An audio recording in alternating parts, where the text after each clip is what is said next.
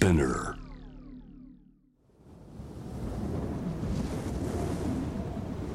二人は眠った。いやなんとか眠ろうとした。苦しい姿勢に耐えながら時間が過ぎるのをただ待つだけだった。拷問のような時間だったがその過酷さはまだ始まりに過ぎなかった。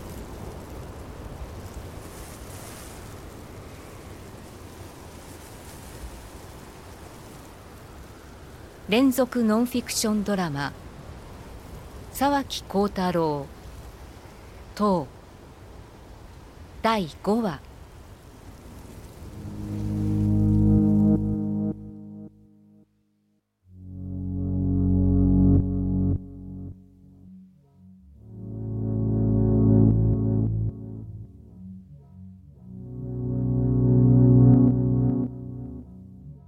ベースキャンプを出て3日目の朝になった。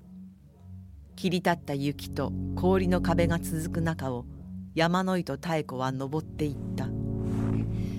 青空が広がっていたが山頂には雪がかかっている。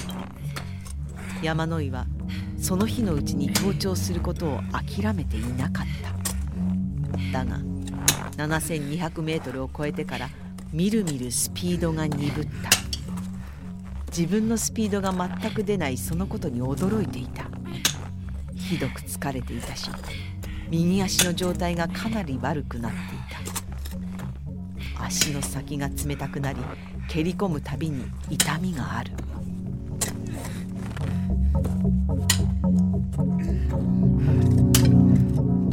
午後6時。ようやく7500メートル地点に到達した。そこは比較的傾斜の緩い大地上になった場所で登り始めてから初めてピッケルを使わず足だけで立つことができた。今日も山頂に立てなかった。仕方ない。ここにテントを立ててビバークするしかない。今やギャチュンカン全体が不気味な雲に覆われていた。エベレストは見えない。ガスが押し寄せついに恐れていた本格的な雪となった。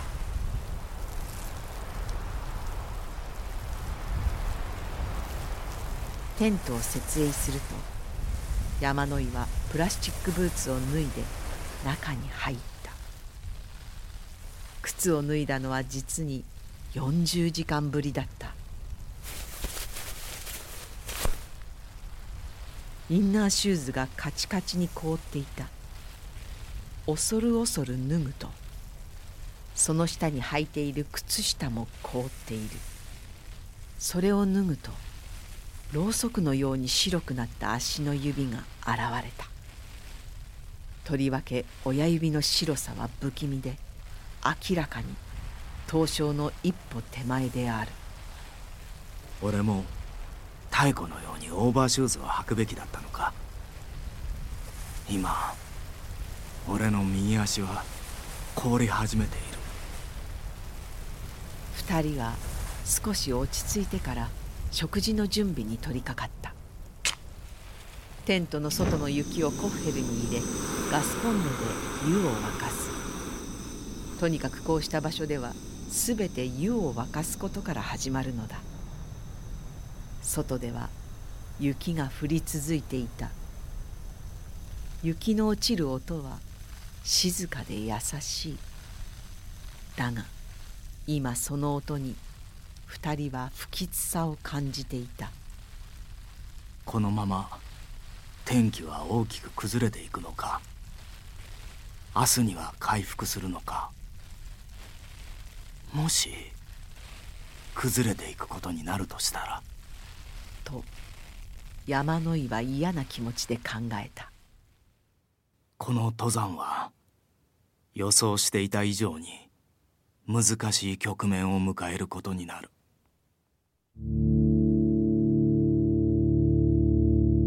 翌朝雪は激しくなっていた。8,000メートル近い山の頂へ吹雪の中アタックすることはあまりない。冷静に判断するならここで登頂を諦め下山すべきである。今降りれば死の危険は2割か3割。だが頂上を目指せば5割の確率で死ぬだろう。今ベースキャンプに引き返すことはギャチュンカン登山の終わりを意味する。それは絶対にダメだ。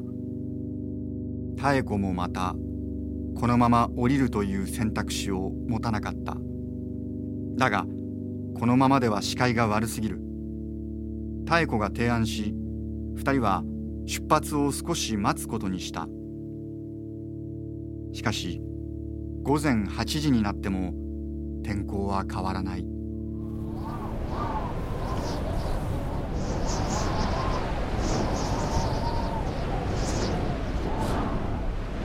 登るか降りるか。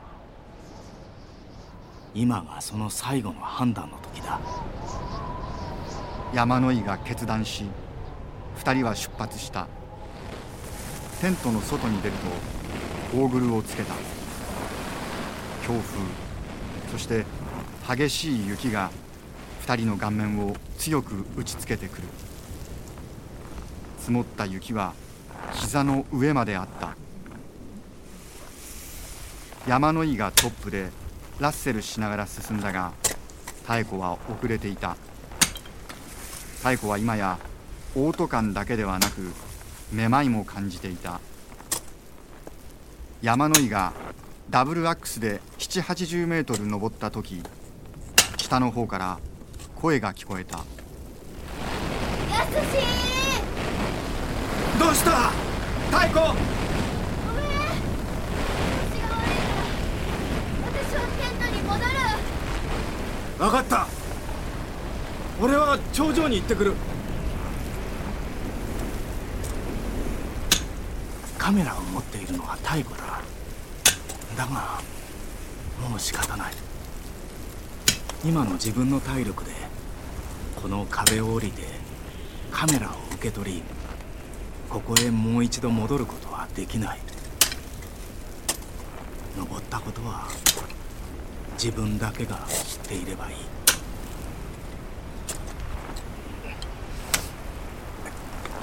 酸素はますます薄くなっていた。そして雪に蹴り込む山の井の足先には激しい痛みが走っていた。どうやら指の一本や二本は切ることになるかもしれないな。この時山の井は高みから自分を見ている目そのものになっていた。全身の感覚が研ぎ澄まされ外界の全てのものが一挙に体の中に入ってくるような感覚があった。雪の粉の一粒一粒がはっきり見えるほどだった。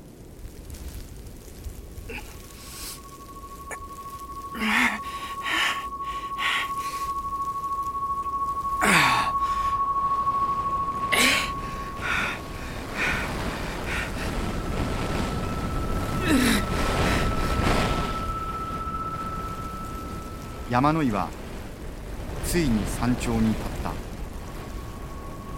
上にはぽっかりと青い空が開いていた。眼下にはギャチュンカン氷河が白く見えた。雪で真っ白になったベースキャンプがはるかはるか遠くに感じられるやっと来ただが疲れたひどく疲れた俺は俺たちは無理をしすぎたのかもしれないな。ベースキャンプはあまりにも遠い。俺たちはあそこへ戻れるだろうか。生きて帰れるだろうか。そしてついに。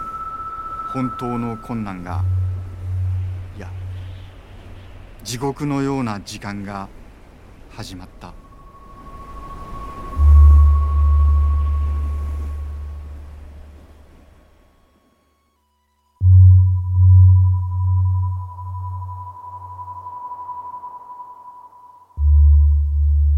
連続ノンフィクションドラマ沢木幸太郎等出演。三上博田畑智子。長塚圭史。若村真由美。音楽。松永聖剛第6話に続きます。